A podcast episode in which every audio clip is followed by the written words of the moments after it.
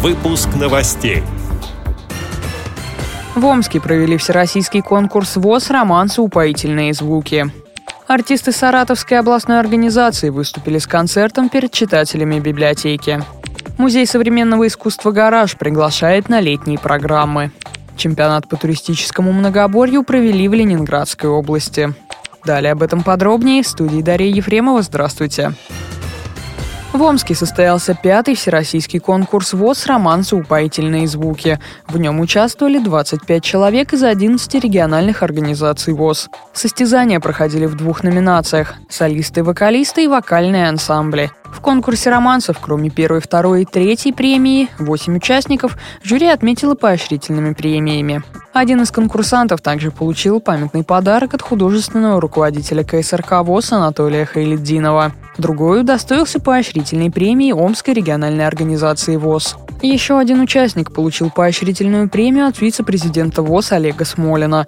В интервью общественному корреспонденту радио ВОЗ Глебу Новоселову вице-президент ВОЗ поделился впечатлениями от проекта. То, что я слышал, подтверждает мнение, которое у меня давно, о том, что средний уровень музыкальной культуры у нашего брата с нарушениями зрения выше, чем средний уровень музыкальной культуры по стране. По крайней мере, сравнивая то, что я слышал сегодня, с тем, что регулярно слушаю по телевидению, я думаю, что уровень вкуса, чувства, естественности был гораздо выше. Очень мне понравились многие конкурсанты. Русский романс – это наше национальное достояние наряду с бардовской песней. Надо продолжать. Читатели Балашовского филиала областной спецбиблиотеки для слепых недавно встречали представителей общества слепых из Саратова. Гости приехали с концертом. На сцене таланты продемонстрировали творческие коллективы культурно-спортивного центра реабилитации Саратовской областной организации ВОЗ. Концертная программа состояла из номеров различных жанров – народное пение, театральное искусство, эстрадное пение и многое другое. Выступление ансамбля народной песни «Зоренька» и лауреатов Международной премии «Филантроп» Сергея Суменко и Натальи Васюковой получили живой отклик у зрителей разных возрастов. Выход вокальной группы «Бархатный сезон», творческого коллектива «Березка» и театральной студии «Оптимист» вызвали настоящий ажиотаж в зрительном зале.